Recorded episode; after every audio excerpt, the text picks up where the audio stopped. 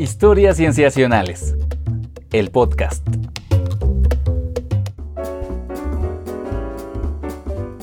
Bienvenidos a Historias Cienciacionales. Una vez más, estamos grabando para ustedes para traerles un tema en ciencia que nos tiene muy cautivados, asombrados, que sabemos que es una cosa importante que también tiene interesados a muchas personas y queremos compartirlos con ustedes. Yo me llamo Víctor Hernández y estoy muy contento de saludar también a mis amigos, comenzando por Sofía Flores. Hola, Sof. Hola, Vic, ¿cómo va todo? Todo va, muchas gracias. Aquí listo para este tema interesante, retador, pero interesante. Y de acuerdo.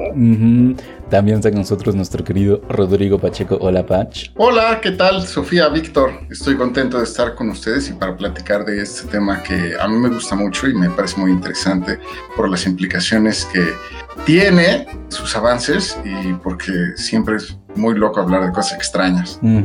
Sí, definitivamente. Ya verán las personas que nos están escuchando que agradecemos siempre que nos oigan, que este es uno de esos temas que, que quienes quienes se acercan a la ciencia por la ciencia ficción, este es uno de esos temas que puede pagar ese interés. Pero bueno, vamos a ir a él, pero antes queremos agradecer como Normalmente agradecemos especialmente a nuestros Patreons que desde patreon.com diagonal cienciacionales apoyan este proyecto. Si ustedes que nos están escuchando les gustaría también apoyarnos de esa manera, descubrir qué maneras hay, diversos, diversos digamos, niveles de apoyo que se pueden hacer en esa plataforma, pues pueden entrar precisamente a patreon.com diagonal cienciacionales para descubrirlo. Saben que les quedaremos enormemente agradecidos, además de algunas recomendaciones recompensas que pueden tener y que si ustedes están escuchando esto, eso ya de por sí es algo que agradecemos enormemente. Entonces, habiendo dicho esto, podemos pasar a nuestra sección en la que presentamos a nuestro invitado. Bien, Sof, entonces, ¿con quién vamos a platicar y de qué tema?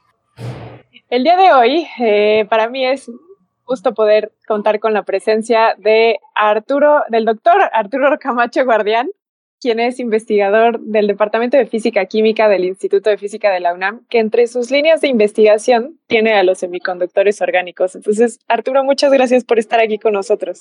Hola, este, buenas tardes, eh, Rodrigo, eh, Víctor y Sofía y a todos los que nos escuchan. Es un gran placer estar con ustedes hoy. Muchas gracias, Arturo. Y justo como lo mencioné, pues vamos a hablar el día de hoy de semiconductores. Me voy a permitir leer una, eh, una introducción un tanto breve de, del tema para poder ya posicionar no solamente el tema, sino las preguntas que tenemos preparadas para Arturo. Y bueno, es que la superconductividad la conocemos desde al menos hace 100 años, concretamente desde 1911, cuando el físico Heike Kamerlich ONS, ahí le pediría a Arturo que me corrija si lo dije bien, eh, la describió y que justamente esta descripción fue lo que le hizo merecedor del Premio Nobel de Física de 1913. Después de muchos experimentos y desarrollo teórico eh, para poder explicar cómo es que surge la superconductividad, fue en 1957 cuando John Bardeen, Leon Cooper y Robert Schiffer formularon la teoría consistente que se conoce como la teoría BCS, que también les hizo merecedores del Nobel de Física, pero de 1972. Y nada más para no dejar de decirlo, John Bardeen es ingeniero y es el único, la única persona que ha ganado dos Nobel de Física y que a mí no me gusta, no, no quiero dejar de decirlo porque siempre es bueno decir que quien tiene dos Nobel de Física no es un físico. Eh, esta teoría está basada en la idea de que los electrones forman pares de Cooper, como uno de los de los descriptores de esta teoría, y que eh, lo que dicen es que eh, estos pares de Cooper desarrollan un movimiento fuertemente coordinado dentro del material conductor, lo que permite que los electrones generen corrientes sin producir calor como desperdicio. Se necesita mucha energía para romper dichos pares de Cooper y hacer que el material regrese a su estado de conducción normal. Y pues mientras más fuerte sea la unión de los pares de Cooper, mayor será la temperatura a la que dicha ruptura sucede. La superconductividad sucede o surge cuando un material superconductor se enfría a una temperatura crítica baja y de esta forma la corriente eléctrica puede fluir sin resistencia. Al mismo tiempo se da el efecto Meissner, con lo que un campo magnético no puede o puede de forma parcial penetrar al material. y por tanto todos los materiales superconductores necesitan enfriarse a temperaturas súper bajas, alrededor de la temperatura de ebullición del, hidrógeno, que es más o menos a menos, menos 269 grados Celsius, que bueno, ahí Arturo también nos va a regañar porque lo correcto es hablar de Kelvin, pero, pero, pero bueno. En el 86, en 1986, George Beth-North y Carl Alexander Müller reportaron haber hallado un superconductor en un material óxido a una temperatura de, de nuevo voy a cometer el error de decir grados centígrados, perdón, Celsius, 12 grados Celsius, más alta de lo que se había logrado hasta ese momento. Y en el 87 les dieron el Nobel de Física de manera conjunta por encontrar superconductividad en materiales cerámicos. A inicios de este siglo, en 2001, eh, los investigadores pensaban, o al menos hasta ese momento, hasta 2001, los investigadores pensaban que los superconductores funcionaban a 40 grados Kelvin, perdón, a 40 Kelvin. Me hago siempre bolas con, con la terminología de las temperaturas, pero bueno, a 40 Kelvin. En 2001, el boruro de magnesio fue descubierto en la Universidad de Okayama, en Japón, y funcionaba a temperaturas de 39 Kelvin. Posteriormente se propuso que para que existieran materiales superconductores a mayores temperaturas debían ser expuestos a altas presiones, incluso aquellos comparados al centro de la Tierra de nuestro planeta. En 2015, hace apenas unos años, se consiguió eh, tener superconductividad en superhidruros, que son unos materiales que presentan esta característica a temperaturas de 250 Kelvin y muy altas presiones. Entonces, una vez dado todo este contexto de cómo ha sido la historia de los superconductores en los últimos 100 años, le quisiera preguntar a Arturo, dado que es uno de sus trabajos y de sus áreas de investigación, que nos explique un poquito más qué son los pares de Cooper. Eh, hola Sofía, pues como lo explicaste muy bien, eh, la superconductividad convencional, ¿no? que fue la que descubrió Ones en 1911 y un, poquito, un año antes de que eh, la formularan Bardeen, Cooper y Schrieffer su teoría, eh, Cooper solito, este, en, un, artículo muy bonito, eh, propuso esta idea de que se formaran los pares de Cooper, ¿no? Entonces, eh, los pares de Cooper surgen, son, son el apareamiento, ¿no? Se forman parejas de electrones. es muy contraintuitivo en el sentido de que, si nosotros recordamos nuestras clases de, la secundaria y, de prepa, nosotros sabemos que cargas opuestas se repelen, ¿no? Dos electrones se repelen por la fuerza de Coulomb, que fue lo que nos enseñaron en la, en la, secundaria y en la prepa. Eh, sin embargo, los, los, electrones en presencia de un sólido este, pueden eh, atraer iones, atraen carga positiva, eh, y esa carga positiva ¿no? que atrae un electrón, este, pues decimos que vista el electrón, entonces otro electrón que anda pasando por ahí siente una, este, una atracción no propiamente hacia el electrón desnudo, sino a esta nube que, ya formó el electrón, que es el electrón y su carga positiva.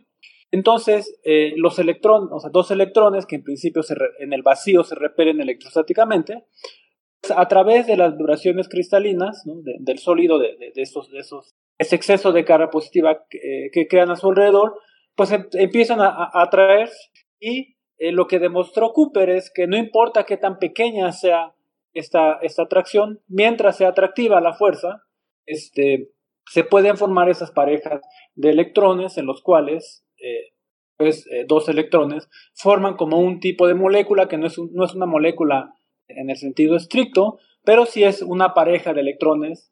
Entonces el estado de, de Bardeen, Cooper y Schrieffer, ¿no? que es el, estado de, de, BCS, uno como lo tiene que imaginar es eh, un conjunto de electrones los cuales los electrones que tienen espino opuesto y tienen, este, van viajando en direcciones opuestas, empiezan a formar una, pareja y es como una danza coherente de los electrones, ¿no? es decir, todos se están moviendo este, de manera sincronizada, ¿no? si, lo, queremos ver así, y esto permite que eh, a través de esta coherencia, de, que, de que, estén sincronizados, eh, puedan eh, pues fluir sin, este, sin disipar precisamente a, hacer la siguiente pregunta, ¿no? O sea, nos explicas muy bien el comportamiento de estas partículas, em, pero ¿cuál es la relación que tiene ese comportamiento con la temperatura y la presión? Que ya nos estaba adelantando que em, pues se habla de temperaturas muy bajas, pero ¿por qué tendrían que ser temperaturas muy bajas para que ocurra este comportamiento? Esa de hecho es una muy buena pregunta, digamos, eh, la relación entre, la temperatura la descubrieron desde, desde, el, desde el 57, ¿no? que es la teoría BCS, y lo que sucede es que entre, entre más calientes están los objetos, pues mayor energía cinética tienen, es decir, más desordenados están. Y como les estaba platicando, el estado de BCS es un estado en el cual los electrones se mueven de forma sincronizada. Si uno empieza a aumentar demasiado la temperatura, uno lo que, lo que pronuncia es que sus electrones eh, pierdan la sincronía, que, que se empiecen a mover de forma azarosa. Esta, este, este estado en el cual todos se mueven este, formando sus parejitas, pues empieza a romper porque los electrones se empiezan a mover de forma más errática. Entonces, eh, para que esto suceda, eh, para que los electrones puedan fluir sin, disipar, es necesario bajar suficiente la temperatura para que el estado coherente en el cual hay, esos electrones se, sincronizan, eh, venza el desorden propio que cuando eh, uno introduce temperatura y, calienta las cosas y entonces todos se mueven a lo loco. Eh, y de la presión, eso sí no está dentro de la teoría de, de BSS. Eso, como comentaba Sofía en la introducción, eso se dieron cuenta este, mucho más reciente de que a través de la presión uno podía cambiar la estructura interna del, del, cristal, es decir, cómo están acomodados los átomos este, en un material. Entonces la gente lo que se empezó a dar cuenta es de que había otros parámetros más allá de la temperatura que podían ser manipulados a través de la presión, como, este, como la, misma estructura, como, cómo están ordenados por, dentro los átomos eh, que, forman el sólido, o a lo mejor este, poniendo impurezas, ¿no? pequeños defectos en el material, que podían hacer que se pronunciaran estos estados superconductores. Sí, gracias Arturo por, por, explicarnos esto, porque también eso nos pone en contexto de de dónde viene esta búsqueda que es la que suele llegar a los titulares de noticias de un superconductor a temperatura ambiente. Bueno, digamos, temperatura ambiente en la que vivimos personas aquí en el planeta, em, que digamos, se, menciona mucho como una aspiración muy grande de la tecnología, de, de la física aplicada, eh, hay gente como el, escritor y físico, un físico divulgador Michio Kaku, que ha dicho que la superconductividad a temperatura ambiente es el santo grial de la física del estado sólido. Claro, sabemos que él exagera un poco a veces en sus, en sus dichos, pero, em, pero entonces nos queda esta idea, ¿no? De, eh, sabemos que ese fenómeno ocurre a esas bajas temperaturas y casi que es naturaleza humana querer averiguar si es posible hacerlo a otras temperaturas, a temperaturas más altas y como no sea a las temperaturas a las que vivimos, porque efectivamente un material que en la que pueda fluir la, en el que pueda fluir la corriente eléctrica sin resistencia, pues sí sería muy, eh, muy sorprendente de obtener. Sí, claro, Víctor. De hecho, e, esa palabra que dices que es el, el santo grial, la usaron este, por mucho tiempo antes de que, de, que, de que, se consiguiera la superconductividad que le llamamos la no convencional. Es cuando Sofía hablaba de 1911, cuando fue descubierta la superconductividad de forma experimental. Eh, pasaron eh, poco, más, poco menos de 50 años para que se diera la teoría de BCS. Y si ustedes eh, piensan en su físico favorito que haya vivido en esas épocas, ¿no? Einstein, Landau, Bohr, Heisenberg, todos le entraron al problema, ¿no? Digamos, todos, era el santo grial también de los teóricos de que querían eh, darle la respuesta a, por, qué por, qué por qué superconducen ciertos materiales. Eh, entonces, pues fueron eh, la teoría de BSS, Bardeen, Cooper y Schiffer quienes este, resolvieron este, este enigma. y luego llegó lo que decía Sofía en el 86, la superconductividad a, altas temperaturas, no, no, no temperatura ambiente, y pues también se armó toda una revolución, ¿no? Este, la gente pensaba que eh, uno iba a poder hacer temperaturas altas, no temperaturas ambientes, eh, y, y, superconductores a, altas temperaturas que nos fuesen útiles en nuestra vida cotidiana. La realidad es que han pasado eh, casi 40 años y no hemos podido este, establecer, ni teóricamente, ¿no? entender ¿Cómo se dan la superconductividad en estos materiales que le llamamos no convencionales, que, Sofía mencionó, que son los eh, superconductores este, basados en cerámicos, cerámicas? Eh, pero tampoco hemos encontrado, aunque no tenemos la teoría para explicar eso, pero tampoco hemos podido desarrollar materiales que muestren superconductividad a altas temperaturas, es decir, estamos como eh, en un cuello de botella, tanto teórico como experimental, y sí sigue siendo el santo grial para muchos físicos, tanto teóricos como experimentales, eh, que queremos, que queremos este, resolver ese problema de la superconductividad no convencional, ya sea encontrar el material que superconduzca a, a temperaturas ambientes, y no solo temperaturas ambientes, sino, eh, ahorita mencionabas tú lo de la presión, ¿no? Hay, hay materiales que superconducen a temperatura ambiente, pero que la presión a las que, a las que tienen que estar sujetos son este, completamente fuera de órbita, ¿no? Este, hace rato estaba leyendo, ¿no? De que la presión a la que tienen que estar unos superconductores es el equivalente a que 120 elefantes se separaran este, sobre una estampa postal. Entonces, la presión a la que tienen que estar sujetos estos materiales es inmensa, ¿no? Entonces, para fines prácticos, ¿no? Si uno lo quiere tener un superconductor pues de nuestra computadora o en algún dispositivo electrónico, pues no, no, no, podemos poner esas presiones en nuestros materiales. Entonces, hay una búsqueda este, en muchas direcciones, tanto teórica como experimental, para este, conseguir superconductividad, no solo a temperatura ambiente, sino a lo que le llamamos condición ambiente, ¿no? es decir, presión razonable y temperaturas razonables. Arturo, es que cuando nos dices eh, que todavía hay como una teoría inacabada o que, eh, que todavía hay como variables de, de, que todavía se desconocen, resulta, bueno, al menos para mí un poco incomprensible, dado que se escucha, bueno, al menos que en los antecedentes hablé yo de por lo menos cuatro premios Nobel y, y parece desde afuera da la impresión de que la teoría ya está súper bien establecida y bien cimentada. Entonces, ¿por qué no nos cuentas un poquito más de esto de la teoría y de los mecanismos que todavía no están descritos y, y en cómo hacia dónde faltaría moverse? Sí, claro. Digamos, la teoría BCS es una teoría súper exitosa para explicar lo, lo, que llamamos superconductividad convencional, es esencialmente la superconductividad que ocurre en los metales a temperaturas muy bajas, ¿no? Estamos hablando de entre 4 y 15 Kelvin, ¿no? 15 Kelvin ya serían altas temperaturas para ese tipo de, superconductividad. La superconductividad en los cerámicos, que es la última que mencionaste, eh, no se entiende bien cuál es el mecanismo eh, que da lugar a que los electrones puedan fluir sin disipación. Eh, no es claro que sean los pares de Cooper los responsables de, la superconductividad en los cerámicos. Entonces, a este tipo de superconductividad se le llama superconductividad no convencional, es decir, aquella que no se puede explicar no es seguro que este, sea, se puede explicar a través de los pares de Cooper, que fue de lo que platicamos al principio. Entonces, superconductividad en cerámicos este, y algunos materiales que, que, son de alta presión, eh, no es claro que sean los pares de Cooper los responsables de, de la superconductividad. Bueno, eh, en, en términos de desarrollar tecnología, lo ideal es entender los mecanismos para saber qué le tiene que mover uno a pronunciar la superconductividad. Entonces, si no tenemos teoría, pues como que no, no es claro que hay que moverle a nuestros materiales, a lo mejor hay que doparlos, a lo mejor hay que echarles impurezas, a lo mejor hay que, pues, no sé, girarlos un poquito, ¿no?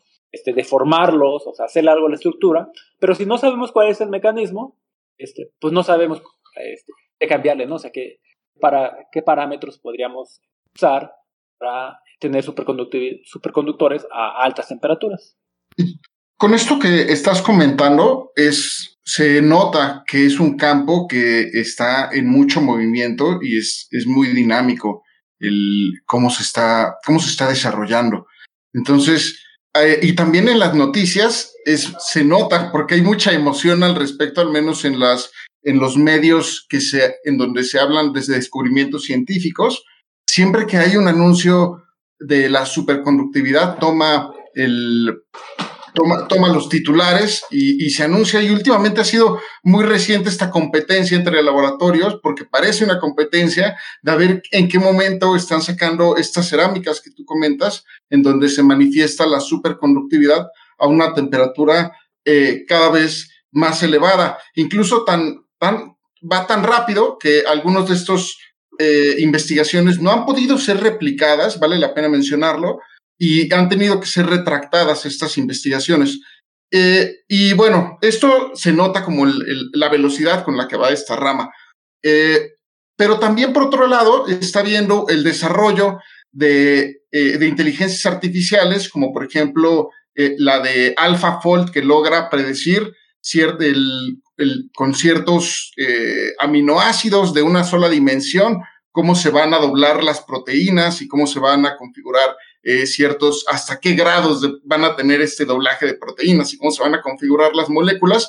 Y, no me, y, también esto se está explorando con materiales que manifiestan la superconductividad y empieza a ver eh, el, algoritmos o, que, o predicciones de, algoritmos que nos pueden llegar a decir, pues, qué tipo de materiales pueden llegar a manifestar este, este fenómeno a temperatura ambiente. ¿Consideras que este es el camino que nos vaya a acercar a, eh, digamos, a este, va a avanzar este campo de conocimiento? ¿Cuál es tu, perspectiva con esta velocidad que se está dando?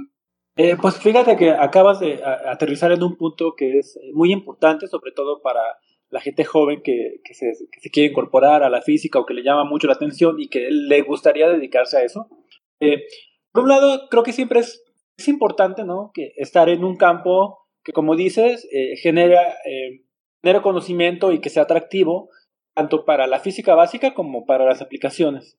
Pero también uno tiene que ser cuidadoso en, no montarse de forma exagerada a lo que llamamos hype o, moda, ¿no? O sea, simplemente no, no, no seguir la corriente y dejar eh, o descuidar cuáles son los principios básicos tanto de, ética científica y, de moral, ¿no?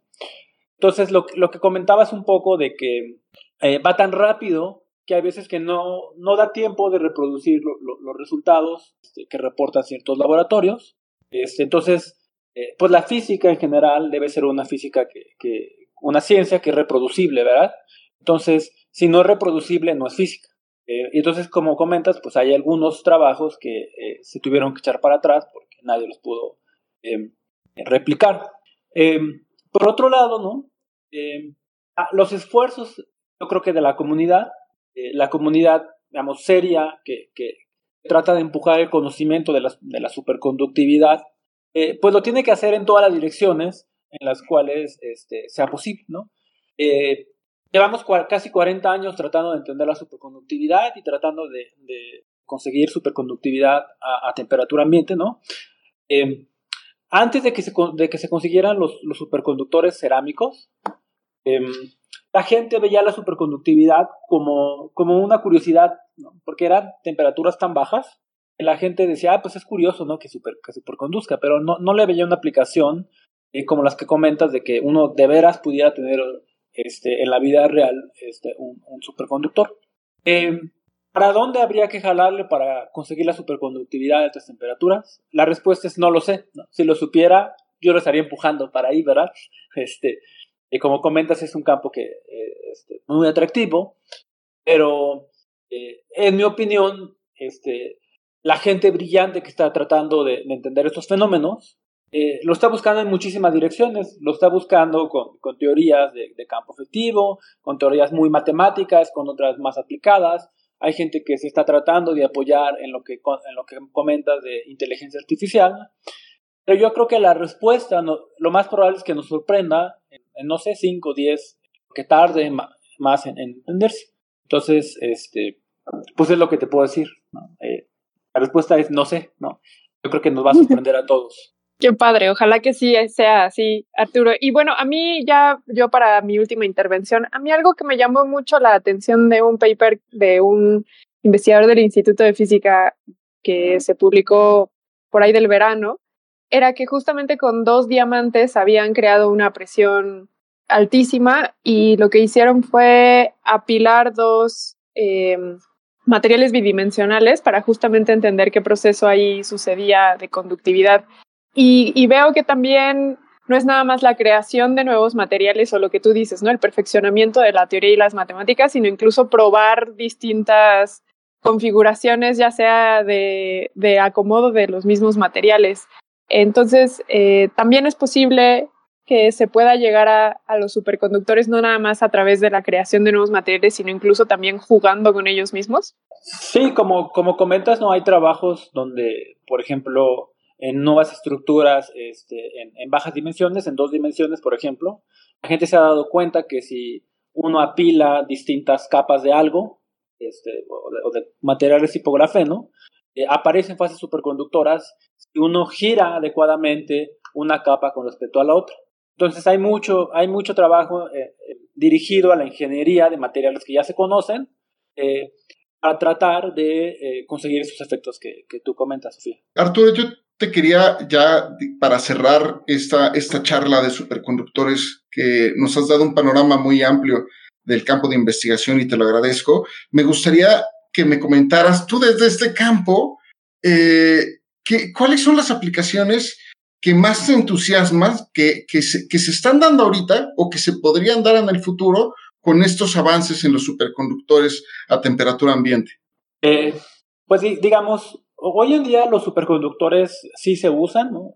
el uso es caro.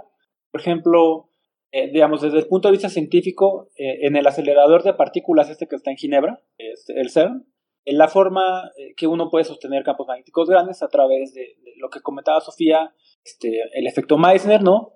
Entonces hay eh, aceleradores, partículas, que, que, usan superconductores para este, estos campos magnéticos.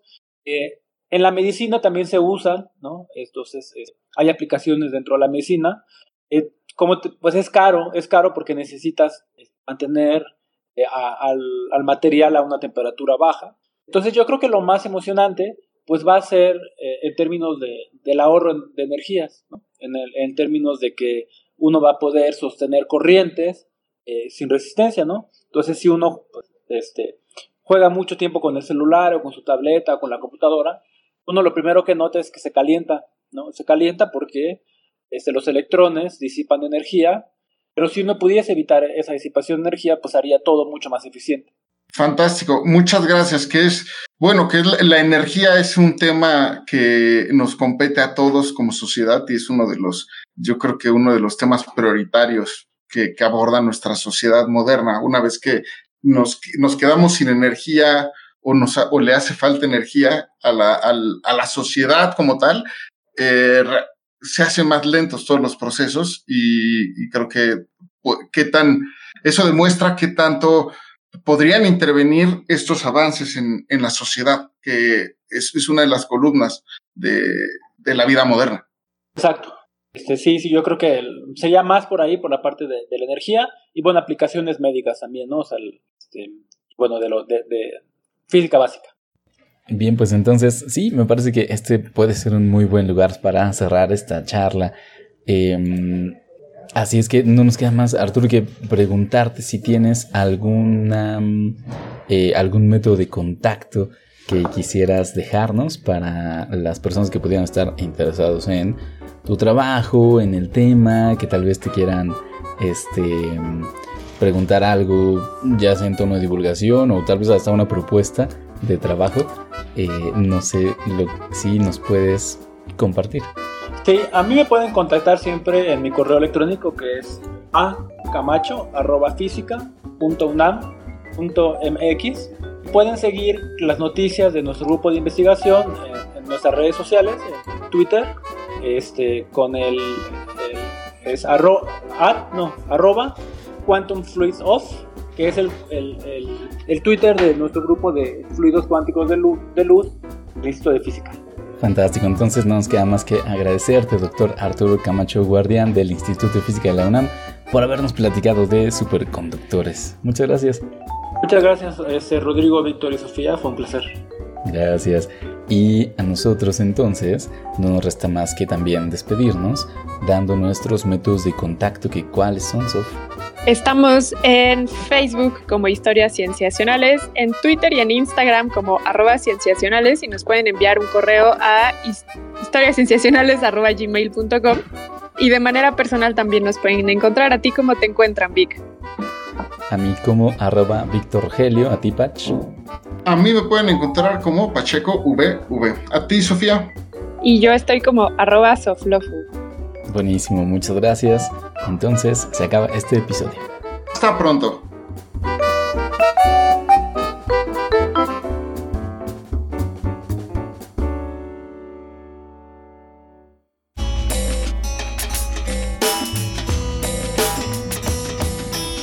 Muchas gracias por quedarse con nosotros a esta sección que a nosotros nos encanta porque nos permite quedarnos otro ratito con nuestro invitado, pero también ahondar en sus gustos y preferencias, pero también en las ideas que tienen sobre sus propias líneas de investigación. Entonces, Arturo, muchas gracias por quedarte con nosotros. No, a ustedes, eh, Sofía. Cuéntanos, Arturo. Voy a empezar con la primera pregunta. De tu investigación, ¿cuál es el aspecto que más disfrutas? Eh, yo diría que la parte que tiene que ver con los estudiantes y la transmisión del conocimiento eh, para inculcar cómo se hace la investigación también como para transmitir este, pues, el mismo conocimiento a, a, los más jóvenes. Padrísimo, que es verdad que, que sí ustedes hacen como equipo de trabajo un esfuerzo importante para llegar a los jóvenes. Pasemos a la siguiente pregunta que es, de tu área de trabajo también de investigación, ¿de qué cosa estás seguro que es verdad pero todavía no hay suficiente evidencia para confirmarlo. Eh, bueno, pues de lo que hablamos, yo creo que eventualmente eh, pues llegaremos a la superconductividad a, temperatura y condiciones ambiente, pero pues más bien no hay ni una sola evidencia para confirmar. Fenomenal, ojalá podamos vivir para ver eso. En, pues siguiendo en esta misma línea de preguntas, Arturo, en tu línea de investigación, ¿cuál crees que será el próximo gran hallazgo? Eh, yo quiero creer, ¿no? Que la superconductividad a temperatura ambiente. Eso es trampa, Arturo. Porque primero dices que lo ves un poco lejos, pero dices que va a ser el siguiente gran hallazgo. Algo más chiquito, que no sé, algo como que... Yo creo que a lo mejor la, la, hay, hay, mucha gente que está tras los que llamamos eh, fermiones de Majorana, y que son partículas que son sus propias antipartículas, este, la gente también los ha buscado eh, mucho. Hay evidencias, ¿no? Pero también son artículos que tuvieron que ser retractados este, de, Copenhague y otros lugares, creo que Estados Unidos. Em, entonces, creo que es un poquito más modesto, digamos, en el sentido de, toda esta moda y toda esta este, fuerza que, que, está empujando las superconductividades de temperaturas. Yo creo que un poquito más, más modesto, pero sería súper, o sea, sería fenomenal ver esos fermiones de Majorana la superconductividad topológica, por ejemplo. Padrísimo. Eh, bueno, al menos yo me quedo un poco más satisfecha con esa respuesta porque me quedo esperando justo alguna propuesta con los fermiones de Majorana. Siguiendo la línea de preguntas, Arturo, si tú tuvieras acceso a una cantidad ilimitada de recursos, entendiendo recursos como monetarios, de personas, de espacios, ¿qué proyecto de investigación harías? Pues yo a lo que me dedico como al 100% es a, unos objetos que se llaman polaritones, que es la mezcla este, de luz y materia. Son simultáneamente las dos, que no los podemos separar, o sea, no podemos decir es luz, es materia. Eh, a mí lo que me gustaría eh, sería estudiar cuáles son las fases colectivas este, que tienen estos sistemas, tratar de ver si se pueden hacer supersólidos de luz, eh, a ver si se podemos hacer este, fases como muy complicadas, ¿no? De muchos cuerpos, similares a la superconductividad, pero que no son fases superconductoras, con esos objetos. Aparte, los físicos teóricos son muy modestos porque necesitan solamente un lápiz y papel y con eso pueden dominar el mundo, ¿cierto? Exacto. Pero no, fíjate que, que, yo si tuviera una cantidad limitada de recursos, haría un laboratorio o, me juntaría con, con los experimentales de, de, nuestro grupo de investigación y la cantidad ilimitada de recursos se los daría a, ellos para los experimentos. Claro, que lo hagan ellos mejor. Tú, tú haces la, la parte choncha y que ellos se pongan a trabajar para ver si es verdad. No, estoy reproduciendo estereotipos, pido una disculpa, pero bueno. terminemos mejor esto porque...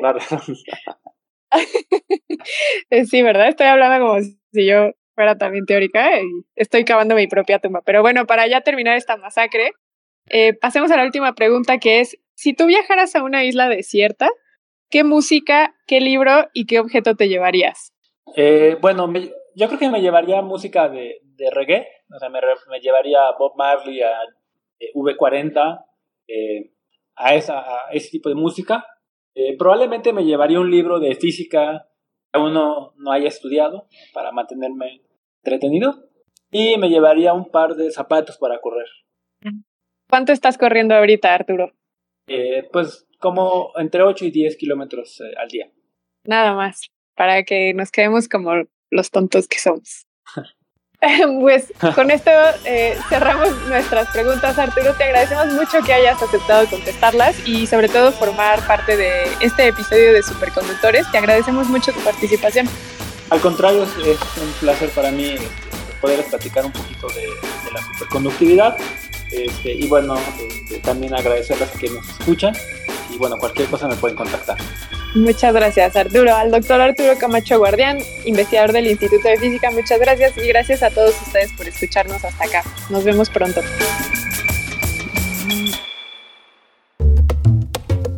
Esto fue Historias Cienciacionales, el podcast.